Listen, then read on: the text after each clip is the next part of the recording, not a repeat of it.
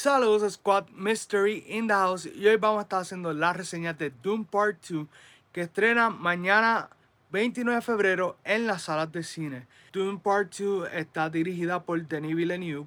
También la película está escrita por Denis Villeneuve y John Spites. Si tal vez no te gustó Doom Part 1, quiero dejarles saber que Doom Part 2 por lo menos en lo personal, yo considero que está al nivel de Empire Strikes Back, que es mi película favorita de Star Wars y una de mis películas favoritas de todos los tiempos.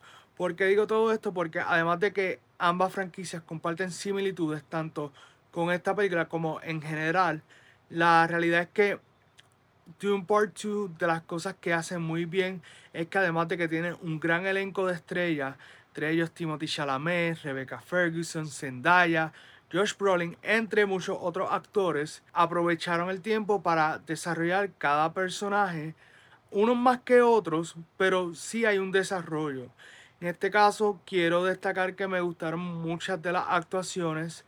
Si tuviera que escoger por lo menos una en particular, me con la de Timothy Chalamet, ya que dentro de su carrera, esta película tiene una gran escena donde él da un monólogo eh, hay mucha, mucha acción en esta película más que en la anterior. Y entonces esta película arranca a partir de los eventos que pasaron en Doom Part 1. Eso es muy importante saberlo.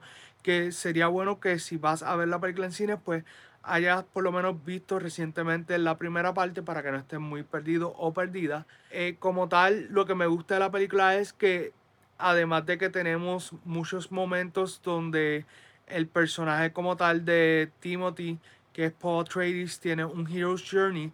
Hay muchos otros factores y hay un montón de cosas sucediendo a la vez, pero me pareció muy bien cómo lo atacaron. La música está buena, es Hans Zimmer, pero ojo, a mí me gustó un poco más el soundtrack de Part 1, simplemente porque hay muchos momentos donde el soundtrack marca unos momentos emotivos y claves dentro de la trama. Esta película no es que no hayan esos momentos, pero simplemente el soundtrack no tuvo tanto, vamos a decir, eh, no estuvo tan presente como en Part 1. Me gustó por un lado que Denis aprovechó al máximo eh, los sets de producción. Para mí, una de las grandes fortalezas que tiene esta película es que muchas de las escenas que son en el desierto realmente son en el desierto. Tiene el mismo director de fotografía que la entrega anterior, pero siento que la entrega anterior tenía un poco más de variedad en términos de cuando iban a visitar ciertas partes de, vamos a decir, de la galaxia. Dustin Butler, él interpreta el personaje Faith Rauta, que hasta que lo podríamos describir como uno de los antagonistas de la película. En este caso, aquellos que no sepan, pues eh, viene siendo como la contraparte de Paul Atreides. Y de verdad que hizo muy bien el personaje. Me gusta que hay varias escenas con él que son en blanco y negro. Y eso le da, además de un contraste, para mí aumenta, eh, vamos a decir, el valor de producción. Con todo eso que les digo, para mí la historia está muy buena.